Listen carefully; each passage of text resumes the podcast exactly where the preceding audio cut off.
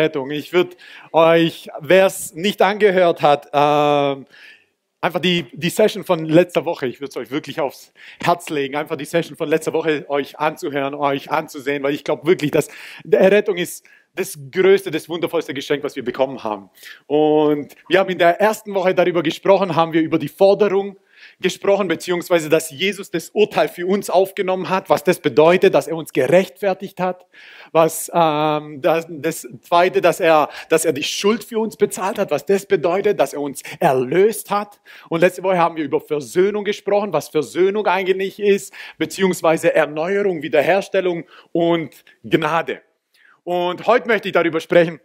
Und zwar heute möchte ich über, weil ich glaube, das ist der nächste Prozess, ist der nächste Punkt, der nächste Weg in der, in der Errettung. Und zwar ist Freiheit beziehungsweise Heiligung.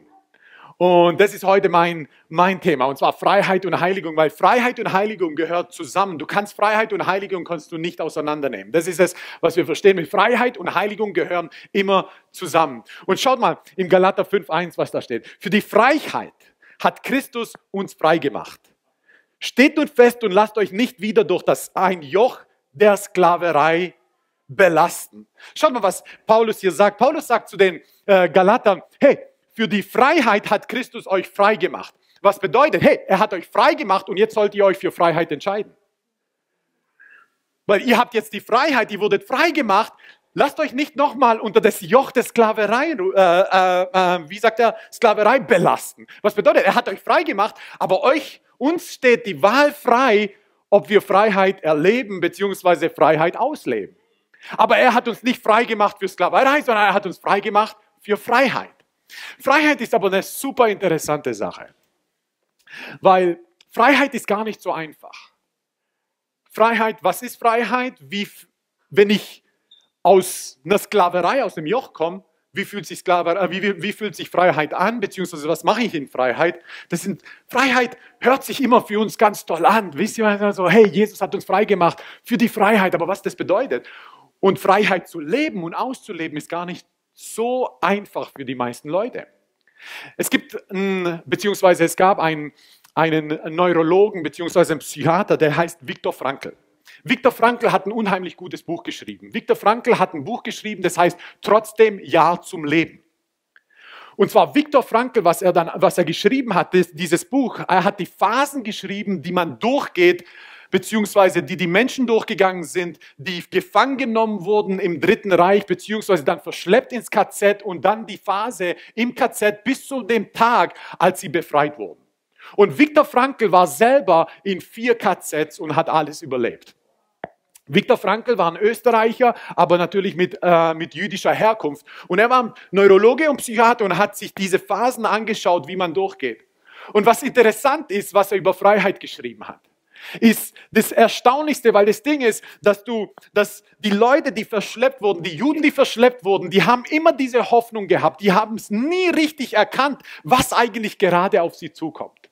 Als ihnen ihre, ihr Eigentum weggenommen wurde, haben sie mir gesagt, okay, hey, das ist nur eine Phase, wir kommen wieder zurück als sie verschleppt wurden, in Ghettos zusammengerafft wurden, beziehungsweise äh, in Ghettos sozusagen verschoben wurden, haben sie gesagt, das ist nur eine Phase, wir gehen wieder zu unserem schönen Leben zurück.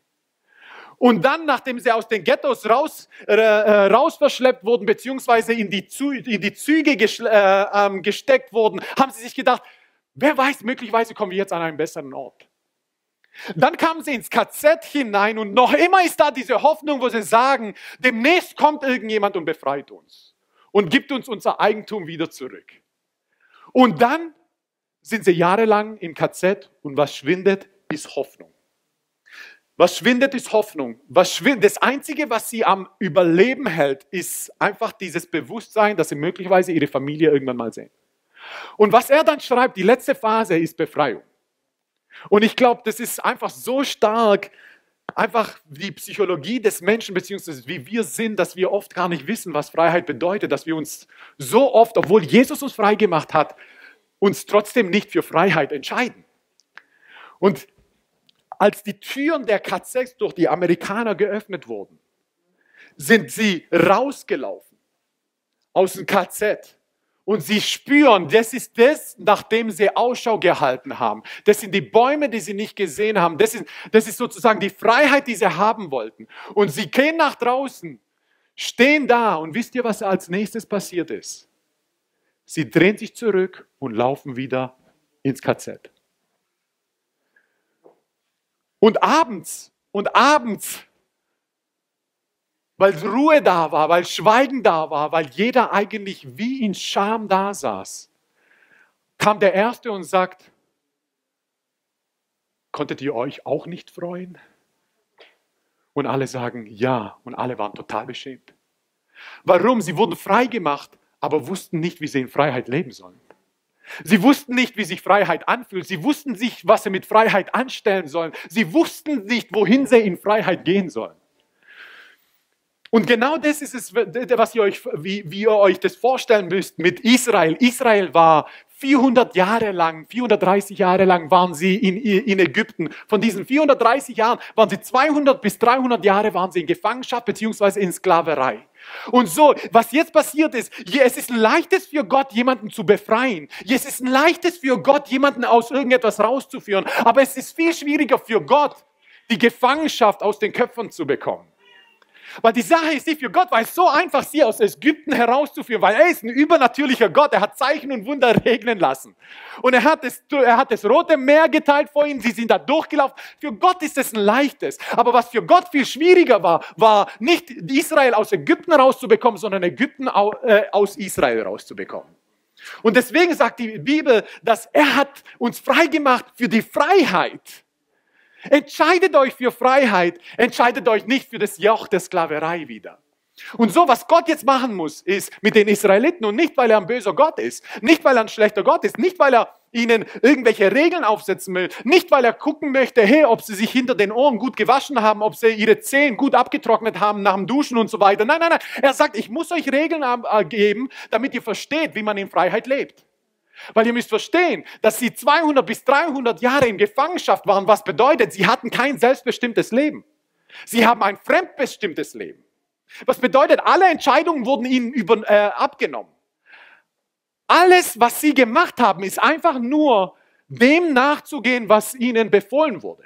Sie haben keine eigene Meinung. Sie haben keine eigene Form des Lebensstils. Sie waren in Gefangenschaft. Und so, jetzt sind sie in Freiheit und Gott muss ihnen sagen, hey, so funktioniert Freiheit. Und deswegen sagt er, ich gebe euch Regeln. Ich gebe euch Regeln, wie man sich wäscht. Ich gebe euch Regeln, wie ihr miteinander umgeht, wenn ihr die Freiheit habt, tut, was ihr wollt. Ich gebe euch Regeln, damit ihr in Freiheit, die Freiheit ausleben könnt. Aber um Freiheit auszuleben, so wie die Israeliten, gibt es ein Wort und es bedeutet, ich muss euch aussondern. Aussondern aus Ägypten, ich muss euch aussondern zu mir und dieses Wort für aussondern im Deutschen ist Heiligung. Heiligung. Weil ohne Heiligung gibt es keine Freiheit. Weil Freiheit heißt nicht, ich kann tun, was ich will. Freiheit bedeutet, jetzt kann ich tun, was richtig ist. Jetzt bin ich frei, das zu tun, was richtig ist. Nicht das zu tun, was ich will, was mir jetzt passt. Jetzt bin ich der Chef über meinem Leben. Nein, nein, nein, nein. Freiheit bedeutet, jetzt kann ich tun. Ich bin nicht mehr fremdbestimmt, dass ich, dass ich, dass ich, dass ich tun muss, was mir sozusagen der, der Sklaventreiber sagt. Nein, jetzt bin ich frei, das zu tun, was richtig ist. Und deswegen, weil sie nicht wussten, wie sie mit Freiheit umgehen sollen, weil sich Freiheit nicht anfühlt, wie, sich, wie wir uns gerne das erhoffen, deswegen kommt Gott und sagt, hey, das sind die Regeln für Freiheit. Das sind die Regeln für Freiheit. Die Regeln für Freiheit heißt, hey, mich an erste Stelle zu setzen. Die Regel von Freiheit heißt, dein Bruder, deine Schwester, ihn nicht zu betrügen, sie nicht zu betrügen. Die Regeln der Freiheit bedeutet, hey, ein Mann, eine Frau. Die Regeln für Freiheit bedeutet, hey, ich will, dass ihr eine fantastische Familie habt. Ich will, dass ihr mich, äh, euch, mir weit. Das ist Freiheit. Und Gott hat nicht Regeln aufgesetzt, um, zu, um der böse Gott zu sein, um ihm zu sagen, hey, pass mal auf, jetzt will ich gucken, ob ihr euch auch gut hinter den Ohren gewaschen habt, weil das mache ich bei meinem Sohn. Oder ob ihr den Bauchnabel auch richtig gewaschen habt. Wisst ihr, und all diese Sachen. Nein, nein, das, es geht Gott da nicht darum, sondern es geht Gott darum, er will, dass wir Freiheit erleben. Und deswegen hat er uns frei gemacht. Die Bibel sagt, Freiheit. Er hat uns frei gemacht für Freiheit. Entscheidet euch nicht wieder für Sklaverei. Was bedeutet, wir haben Freiheit, er hat uns frei gemacht. Aber jetzt geht es darum, hey, du kannst Freiheit erleben, ausleben. Aber wie leben wir Freiheit aus? Ist ausgesondert zu sein. Ausgesondert zu sein. Und schaut mal, was, was, äh, was David im Psalm 119, Vers 45 sagt. Er sagt, so werde ich frei meinen Weg gehen können, denn gewissenhaft forsche ich in deinen Ordnungen. Das ist, was Freiheit ist. David sagt, jetzt kann ich frei auf meinem Weg gehen. Ich bin frei auf meinem Weg gehen. Warum? Weil ich habe in deinen Ordnungen geforscht. Ich habe geschaut, was du von Freiheit, was du über Freiheit sagst. Ich habe geforscht, ich habe geschaut, was du darüber sagst, wie Freiheit aussieht, wie man in Freiheit lebt, wie man in Freiheit auslebt. Und deswegen kann ich jetzt frei leben. Und das ist es, was er gemacht hat. Und Heiligung ist, Heiligung ist eine interessante Sache und das ist der nächste, das ist der, der nächste Weg zur, zur, zur Errettung, beziehungsweise der Weg der Errettung. Das ist der, das ist der Weg, beziehungsweise das ist der fortlaufende Prozess der Errettung, ist Heiligung. Hm? Heiligung ist ausgesondert zu sein, ausgesondert für Gott. Und er sagt, okay, ich will euch Regeln aufzeigen. Und wisst ihr, für uns fühlt es vor allem für am Anfang fühlt sich das manchmal einfach, einfach nicht gut an, weil es sich so anfühlt, wie wenn er uns was wegnimmt. Was wir aber nicht verstehen müssen, ist, dass unser Gedankengut noch immer programmiert ist auf Sklaverei. Sklaven unseres Fleisches, Sklaven unseres Ärgers, Sklaven von äh, Verbitterung, Sklaven von Unvergebenheit, Sklaven, Sklaven davon, dass ich Probleme habe mit, mit meinem Arbeitnehmer, Arbeitgeber und all diese Sklaven. Und jetzt muss ich sagen, hey, pass auf, ich muss dich neu programmieren, das fühlt sich nicht gut an. Ich kann mich erinnern, als ich vier, vier oder fünf Jahre alt war, in meiner Nachbarschaft wohnten einige Jungs, die älter waren wie ich. Und es war im Winter. Und im Winter hatten wir so circa ja, für, um, sieben, acht Minuten von uns entfernt, gab es einen See. Und der war gefroren. Und die ganzen Kids, die waren schon acht, neun Jahre alt. Und ich war der einzige, vier, vielleicht fünf Jahre alt. Und ich wollte unbedingt mit denen zu diesem See. Was sagt natürlich meine Mutter? Sie sagt natürlich nein. Was macht jemand, der diese Freiheit nicht, schätzen, nicht zu schätzen weiß? Er geht trotzdem. Und das ist das, was ich gemacht habe. Ich bin trotzdem mit, ich bin trotzdem mit ihnen mit, obwohl meine Mutter Nein gesagt hat. Warum? Weil ich habe meine Mutter als fies empfunden. Alle dürfen gehen, nur ich darf nicht gehen. Ich, für meine Mutter war es fies für mich. Sie beraubt mich meiner Freiheit. Das war, das, das war mein Gefühl, das ich hatte. Meine Mutter beraubt mich meiner Freiheit. Weil ich habe laufen gelernt und jetzt will ich dahin laufen, wo ich will. Jesus hat mich frei gemacht, also kann ich jetzt machen, was ich will. Nein, nein, nein, nein. So, was ist passiert? Ich als Vier-, Fünfjähriger bin natürlich mit ihnen zu diesem See gelaufen. Total, weiß nicht, es hat geschneit, es war kalt, ich kann mich erinnern. Und ich laufe auf diesen See, beziehungsweise was die Jungs gemacht haben, ist, hey, Hirwei, geh mal, guck mal, ob da es fest genug ist. Aber ich bin ja frei. Natürlich mache ich das. Was mache ich? Ich gehe davor und ich kann mich erinnern, das Bild habe ich noch immer vor mir. Qualquappen vor meinen Augen. Ich bin eingebrochen. Habe ich es überlebt?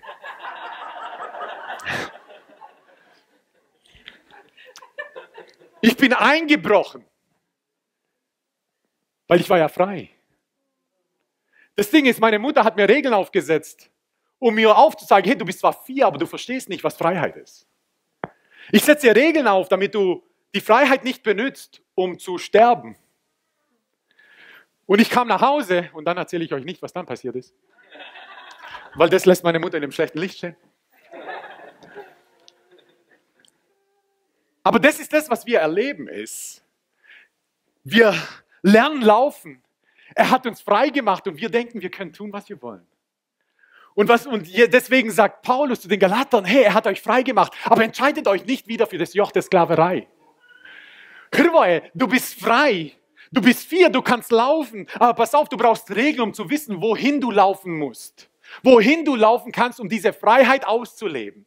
Weil du denkst, es ist frei, es ist, du denkst, es wird dir, es wird dir was weggenommen, weil deine Mutter dir sagt, du darfst nicht zu diesem See laufen. Aber was du nicht verstehst, du bist noch zu jung, um zu verstehen, dass, dass, dass es gefährlich ist, wenn du deine Freiheit für solche Sachen benutzt.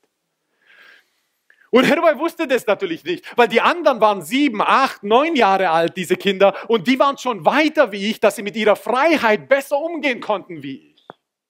Und somit, was sie gemacht haben, ist, sie waren noch nicht so ganz frei, sondern sie haben mich vorgeschickt und Gott sei Dank, sie waren auch diejenigen, die mich gerettet haben. Halleluja. Aber wisst ihr was? Meine Mutter hat sie nicht zur Rechenschaft gezogen, sondern mich zur Rechenschaft gezogen. Oh ja, hier eine Kroatin spricht davon, wie eine Mutter und ein Vater kroatische, jugoslawische Kinder zur Rechenschaft zieht. Das war mal. Und das ist das, was wir verstehen müssen, ist, und deswegen sagt Gott aussondern. Ich muss euch beibringen, und das heißt reinigen, heiligen. Ich muss euch euer Gedankengut verändern. Ich muss euch zeigen, wie man Freiheit auslebt. Und Freiheit auszuleben heißt, dass du immer mehr gereinigt werden musst. Ich muss dir aufzeigen, Hirwe, du bist vier. Wisst ihr was? Wisst ihr, wie oft ich danach, danach aufs Eis gegangen bin? Bis zum heutigen Tag. Nicht ein einziges Mal mehr.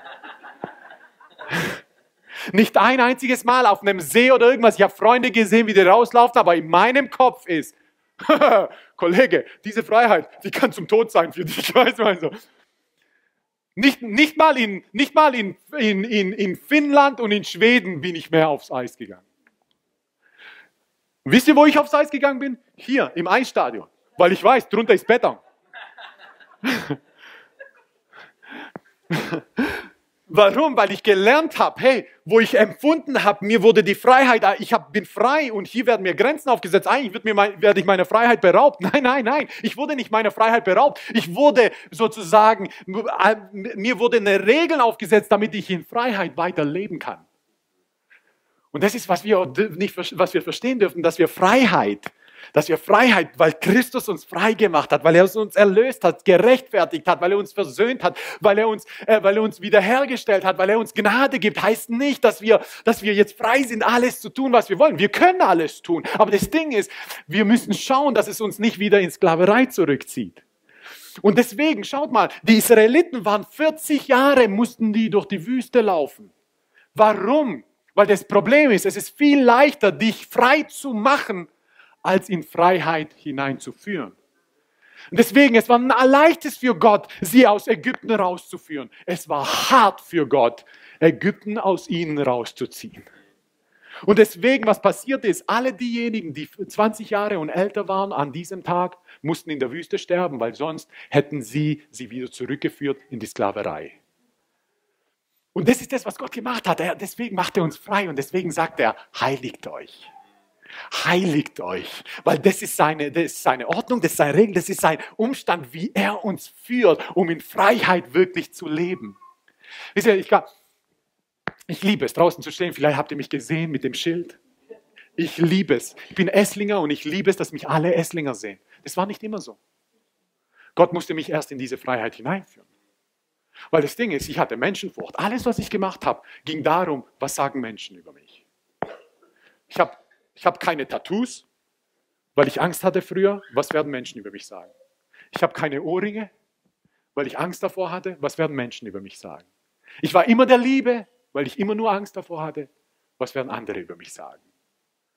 Aber das Ding ist, er hat mich frei gemacht. Weil es ist nicht Ablehnung, die uns stört.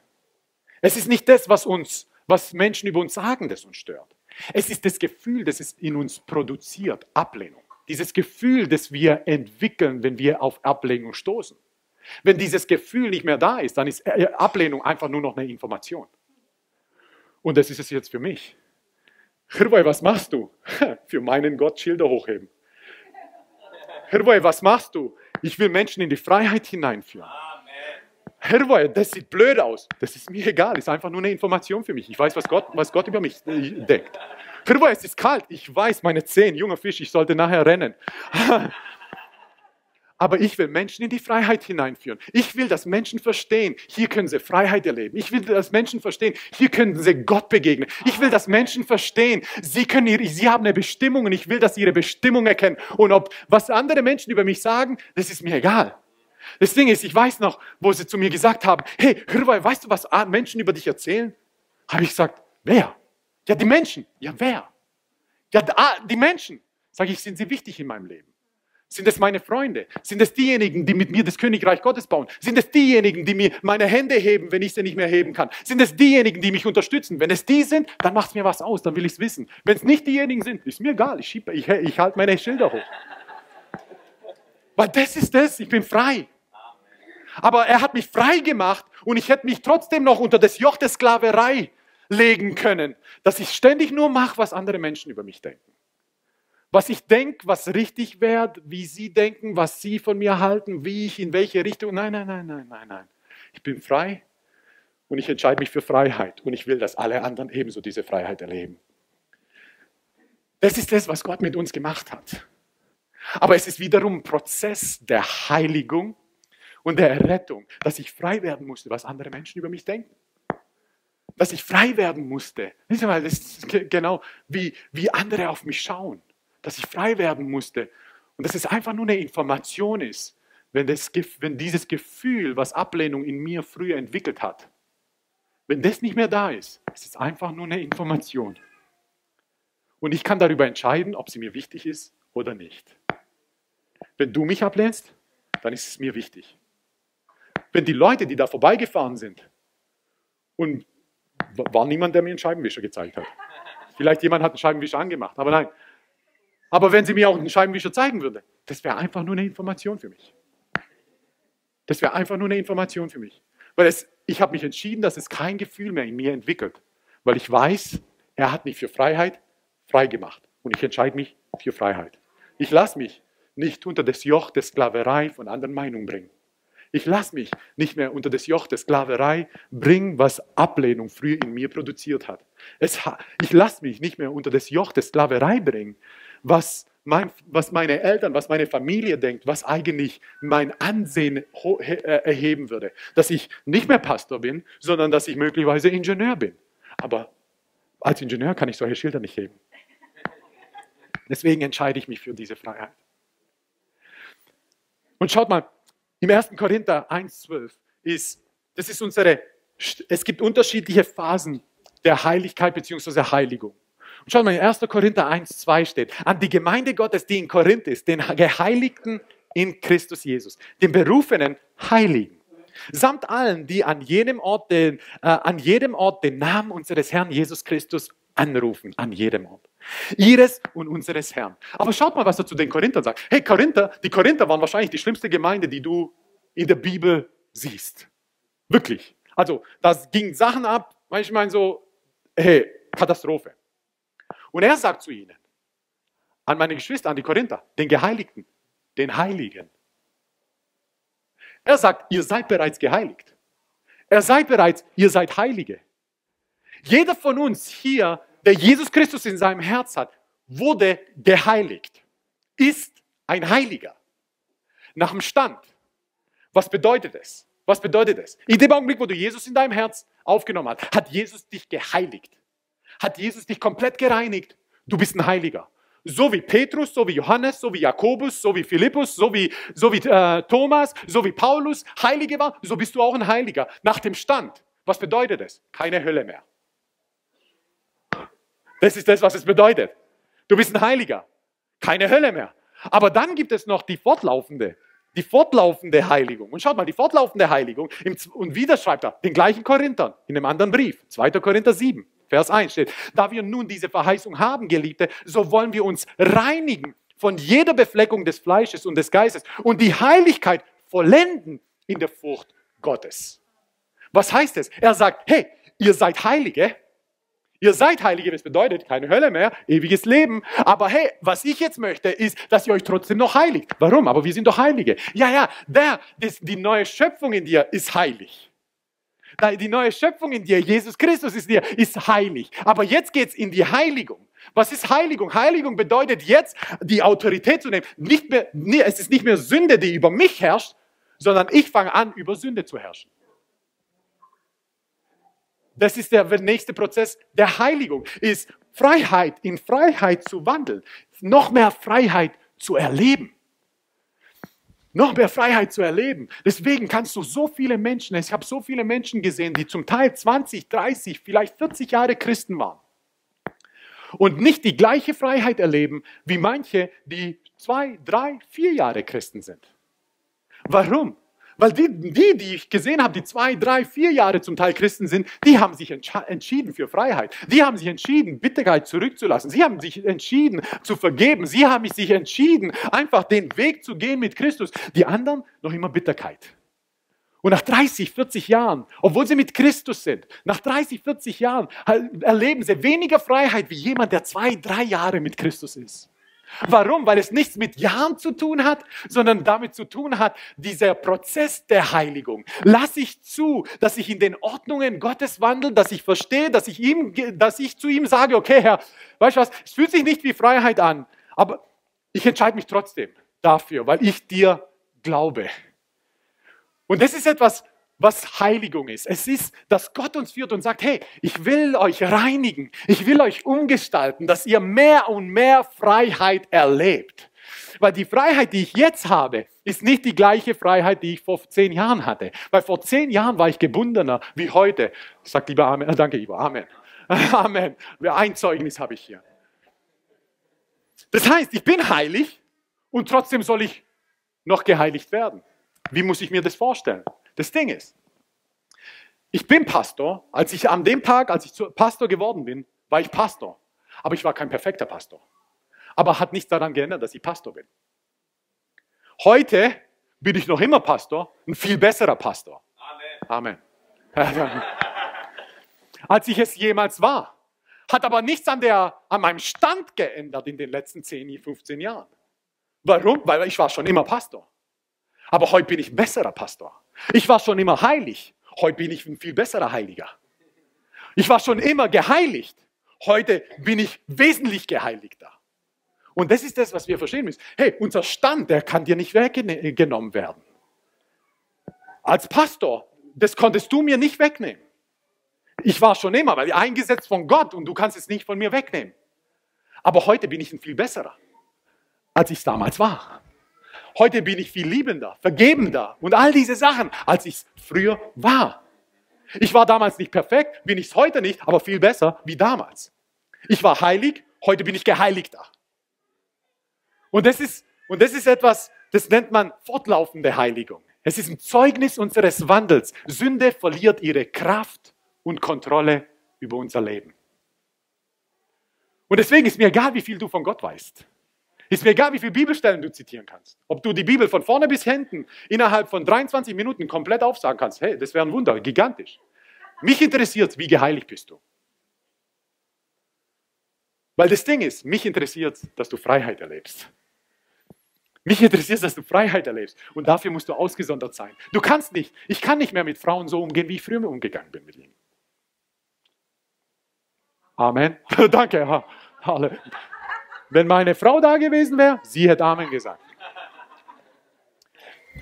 Ich kann auf Frauen nicht mehr so schauen, wie ich sie früher angeschaut habe.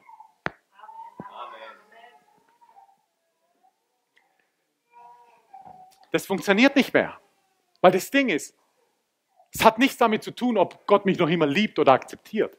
Es hat was damit zu tun, wie viel Freiheit ich erleben will. Und so wie die Juden aus dem KZ rausgelaufen sind und nicht wussten, was sie wird frei, obwohl sie frei sind. Sie waren frei, aber es fühlt sich nicht frei an. Und es musste jemand kommen, der sie anleitet. Es musste jemand kommen, der ihnen langsam Essen gibt. Aber das Ding, ihr kennt die Bilder, die komplett abgemagert. Und jetzt sind sie frei zu essen, wie viel und was sie wollen. Aber wenn sie so viel essen würden, wie viel sie gerne hätten, würden sie sterben. Deswegen muss jemand kommen und ihnen sagen, pass auf, willst du diese Freiheit leben, ausleben? Ich muss dich aussondern, dir erklären, mit kleinen Happen, langsam, langsam. Morgen ist ein neuer Tag. Wird dir niemand was wegnehmen. Die Freiheit geht nicht flöten, aber du wirst sehen, du wirst Freiheit erleben, du wirst ein Leben haben, das ist fantastisch. Aber wenn du dich jetzt vollhaust mit dem ganzen, mit dem ganzen Hacksbraten und was weiß ich, das tötet dich. Das KZ hat dich nicht, Sklaverei hat dich nicht getötet, aber deine Freiheit könntest du jetzt tun. Und deswegen sagt er, für die Freiheit hat er uns frei gemacht. Entscheidet euch für Freiheit, nicht für die Sklaverei. Freiheit heißt nicht zu tun können, nicht tun können, was man tun will. Freiheit bedeutet, endlich tun können, was richtig ist. Deswegen sagt, er, die Sünde hat keine Kraft mehr über euch. Entscheidet euch nicht für die Sünde wieder. Und dann haben wir, und dann haben wir die vollkommene Heiligung. Und das ist Epheser 5, 25, ihr kennt das alle. Das ist die vollkommene Heiligung. Das eine ist, wo die, die, die ständische Heiligung, wo Gott sagt, okay, keine Hölle mehr für euch, ewiges Leben für euch. Die fortlaufende Heiligung heißt, hey, jetzt Freiheit für euch, jetzt. Und dann gibt es die vollkommene Heiligung, wo wir sozusagen in die Herrlichkeit eingehen, beziehungsweise mit Jesus für immer e- und ewig sein werden. Und das ist, das ist dann sozusagen, die, das ist dann, wir werden vollständig von der Gegenwart der Sünde ausgeschlossen sein. Und deswegen sagt ihr Männer, liebt eure Frauen. Das ist der wichtigste Satz in der Bibel. Wie auch der Christus die Gemeinde geliebt und sich selbst für sie hingegeben hat. Liebt eure Frauen wie Christus. Das hat nichts mit meiner Predigt zu tun, aber ist einfach jetzt da gewesen. Was bedeutet, wie Christus seine Gemeinde, er hat sein Leben für die Gemeinde gegeben. Er war ein erfolgreicher Tischler, aber hat seine, seine Aufgabe aufgegeben für eine größere Aufgabe, die wesentlich härter war. Und er hat gesagt, lebt eure Frauen so wie Christus die Gemeinde geliebt hat und sich selbst für sie hingegeben hat, um sie was? Zu heiligen sie reinigen durch das Wasserbad im Wort, damit er die Gemeinde sich selbst verherrlicht darstelle, die nicht Flecken oder Runzeln oder etwas dergleichen habe, sondern dass sie heilig und tadellos sei. Deswegen hat Jesus sein Leben gegeben. Es ist nicht nur dass er unsere Schuld bezahlt hat. Er ist nicht nur, dass er das unser Urteil auf sich genommen hat. Es ist nicht nur, dass er sozusagen uns versöhnt hat. Es ist nicht nur, dass er uns erneuert und wiederhergestellt hat. Es ist nicht nur, dass er uns Gnade gegeben hat. Es ist sogar, dass er uns heiligt. Dafür hat er sein Leben gegeben. Warum? Weil er will, dass wir Freiheit erleben.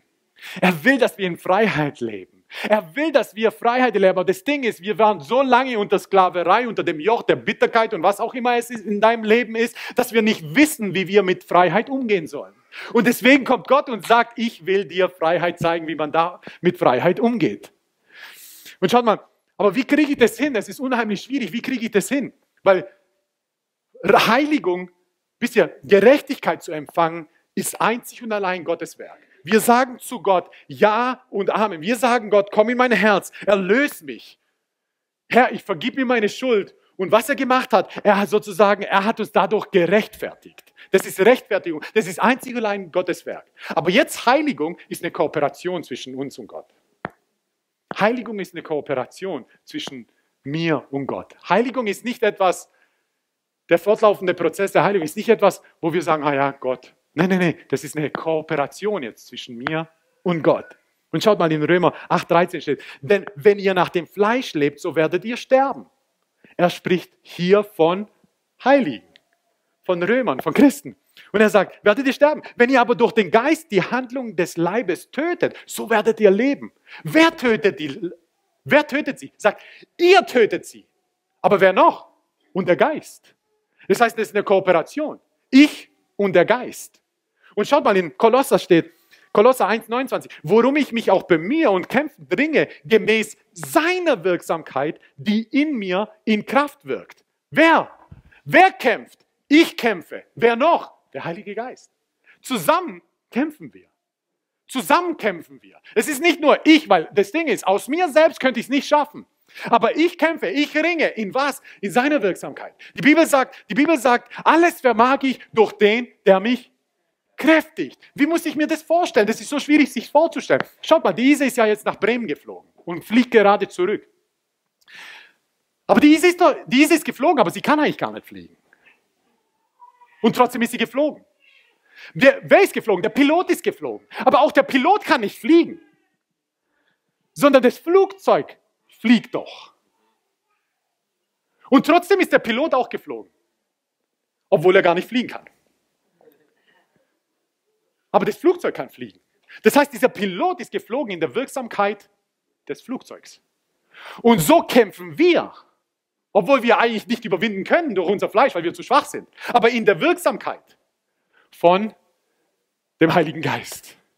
Und so ist hier dieser Pilot. Was muss dieser Pilot machen? Der Pilot muss, muss, Schall, muss Knöpfe drücken, Schalter, Schalter setzen und so weiter. Er muss ein er muss, er muss den Funk abhören, er muss sozusagen den Hebel drehen. Und was ist es? Die Bibel spricht davon, wenn wir Freiheit erleben wollen, wenn wir sozusagen diese Freiheit erleben wollen, wenn wir in der kämpfen wollen, wenn wir sozusagen wirklich fliegen wollen, was wir machen müssen, wir müssen das, den Knopf des Wortes Gottes drücken. Wir müssen den Schalter des Lobpreises betätigen. Wir müssen den Funk des Heiligen Geistes uns anhören. Wir müssen den Hebel des Glaubens ziehen. Wir müssen anfangen, das ganze Vertrauen in dieses Flugzeug zu legen. Und dann fliegt nicht mehr ich, sondern das Flugzeug fliegt für mich.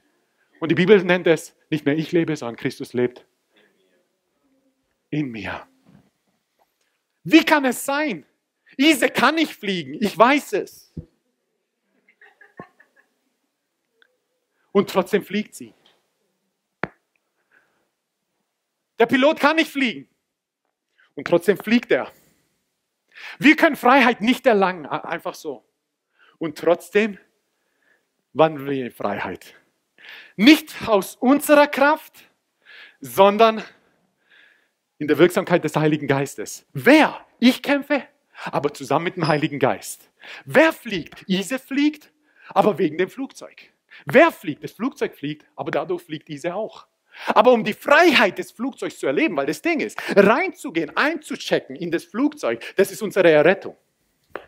Das ist, wo wir Ja dazu sagen. Das ist unsere Errettung. Hier ein Ticket. Das ist unsere Errettung. Aber die Freiheit des Fliegens zu erleben, da oben, da benötigt, musst du Schalter betätigen. Schal den Schalter, da brauchst du das Wort Gottes, Schalter des Wortes Gottes. Da brauchst du den Knopf des Lobpreises. Da brauchst du, musst du den Hebel ziehen des Glaubens, dass du wirklich glaubst, oh, oh, jetzt sind wir bei 220 km/h, jetzt gibt es kein Zurück mehr. Weil das Ding ist, wenn ich jetzt nicht anfange zu fliegen, dann ist die Mauer vor mir. Und es gibt, ich habe schon, hab schon Flughäfen erlebt. Shakabamba, da ist nicht eine Mauer, da ist Abgrund. Da, wo du dir denkst, endlich bin ich hier und dann überlegst du dir, hey, mit welchem Taxi komme ich hier jetzt weg? Weißt du, ich meine so, ich will nicht mehr mit dem Flugzeug hier wegfliegen. Es gibt Sachen, Halleluja. Aber in meinem Kopf ist Vertrauen. Ich habe schon Stürme erlebt, wirklich Stürme erlebt. Und das Ding ist, aber ich weiß eins, die seltensten Flugzeuge stürzen oben ab. Die meisten Flugzeugabstürze gibt es bei der Landung und bei der, beim Start. Oben, diese, ganz, ganz, selten, ganz selten, da muss wirklich was total schief gehen. Das ist in meinem Kopf. Ich werde nie abstürzen da oben. Mein Vertrauen brauche ich für den Start und für die Landung. Vor, vor allem in Amsterdam. Die Winde sind manchmal. Oh. Aber ich habe so viel Vertrauen da jetzt schon entwickelt weil ich schon hunderte von Flüge geflogen bin. Hunderte von Mal bin ich schon in Amsterdam reingeflogen. Und ich weiß, wie sich das anfühlt. Ich kann mich erinnern, als ich meine Brüder mit nach Indien äh, äh, mitgenommen habe. Und wir mussten zuerst nach Amsterdam. Und da waren so viele Stürme, dass man nicht mal wusste, ob wir überhaupt abfliegen können. Und das Ding ist, wisst ihr, was ich gemacht habe? Hey, das war so holprig. Kennt ihr Zugfahren? So im Flug. Du denkst dir, hey, das ist doch einfach nur gechillt. Nee, nee, nee, da wackelt's und da. Und was mache ich? Ich schlafe. Was, was macht der Chris? Was macht der Ivo? Was macht der Theo? Die gucken auf mich und denken sich, wenn der schlafen kann, dann muss alles in Ordnung sein. Warum? Sie wurden noch nicht so geheiligt wie ich beim Fliegen. Ich wurde schon so gereinigt, so gebrieft, dass ich weiß, wir werden landen. Egal wie es rüttelt, egal wie es schüttelt. Ich weiß, wir werden landen. Das ist meine Erfahrung, weil ich schon gereinigt wurde, weil mein Sinn bereits umgestaltet wurde. So, lass sie 50 Mal fliegen, da reinfliegen, jedes Mal, wisst ihr was? Die werden schlafen. Warum? Weil das ist ausgesondert zu sein. Er gibt dir Ordnungen und sagt, wandel in diese Reinheit, wandel in Heiligung, wandel in Freiheit, weil das ist Freiheit. Und bei der Freiheit ist der Vater, der Sohn und der Heilige Geist involviert. Schaut mal, wie der Vater das macht. Johannes 17, 17 sagt Jesus zum Vater, heilige sie durch die Wahrheit. Dein Wort ist Wahrheit. Das ist eine allgemeine Heiligung.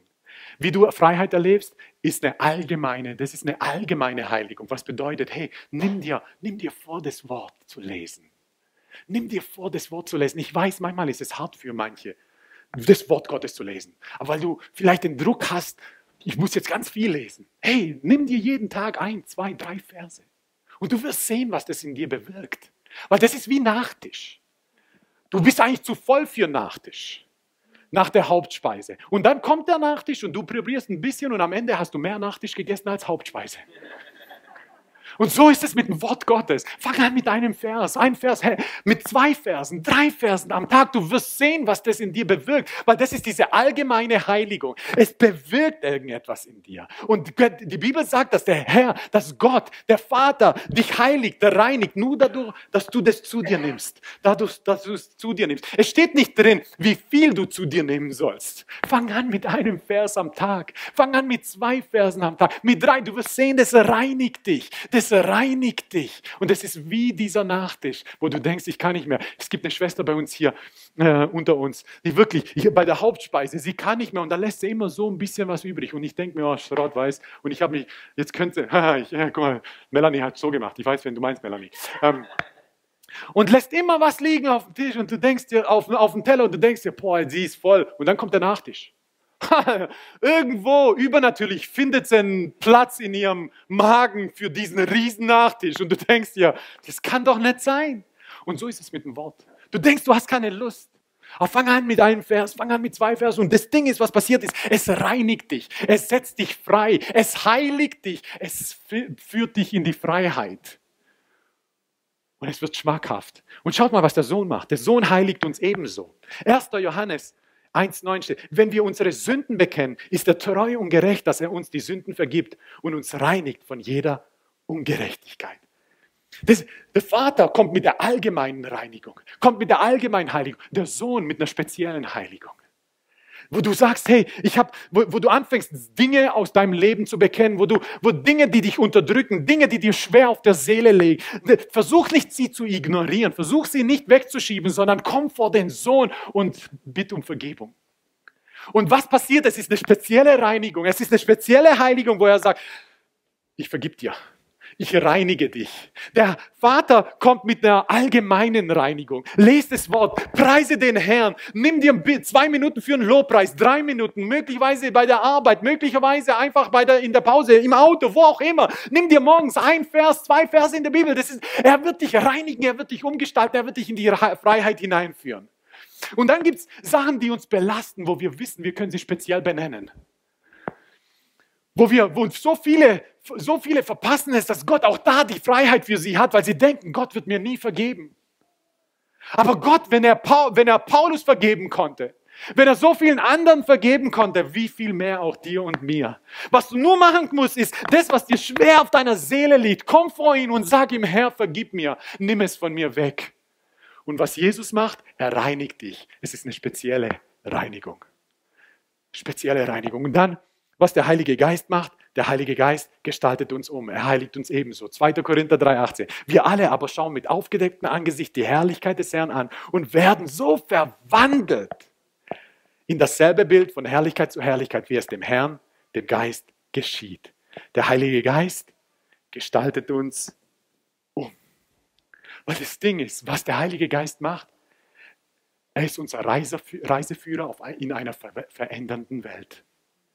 Der Heilige Geist ist derjenige, der uns immer auf der richtigen Spur hält, dass wir nicht abirren. Und er gestaltet uns um. Weil die Welt verändert sich so stark. Meinungen, was cool ist, was nicht cool ist, was angesehen ist, was nicht angesehen ist. All diese Sachen. Die Welt verändert sich so stark, deswegen brauchst du einen Reiseführer und das ist der Heilige Geist, der dich konstant auf dem richtigen Weg hält. Weil wer hätte gedacht, Wer hätte gedacht, dass vor, vor zehn Jahren das Influencer, dass der Job Influencer hoch angesehen sein wird? Come on. Heute, und wir müssen, eine, wir müssen ein anderes Bild schaffen. Wisst ihr, es gibt ja Studien von Jugendlichen, wo sie gefragt wurden, was wollt ihr mal werden? Was wollt ihr mal werden in eurem Leben? Zwei Sachen ganz oben, bevor alles andere kommt. Das erste, reich. Das zweite, berühmt. Und dann die nächste Folgefrage war, ja, mit was wollt ihr reich werden? Egal, Hauptsache reich. Zweite, mit was wollt ihr berühmt werden? Egal, Hauptsache berühmt. Keine Vision. kein Reiseführer und somit keine Umgestaltung. Unter dem Joch der Sklaverei von etwas, was die Welt aufgezeigt hat, was möglicherweise Freiheit ist, was es aber nicht ist. Deswegen, braucht, deswegen sagt die Bibel in Galater, er hat uns frei gemacht für die Freiheit. Entscheidet euch für Freiheit. Freiheit fühlt sich aber manchmal an, als wäre sie es nicht. Wie meine Mama, als sie mir nicht erlaubte, auf den See zu treten. Heute weiß ich, sie wollte nicht, dass ich sterbe, sondern dass ich heute noch immer Freiheit auslebe.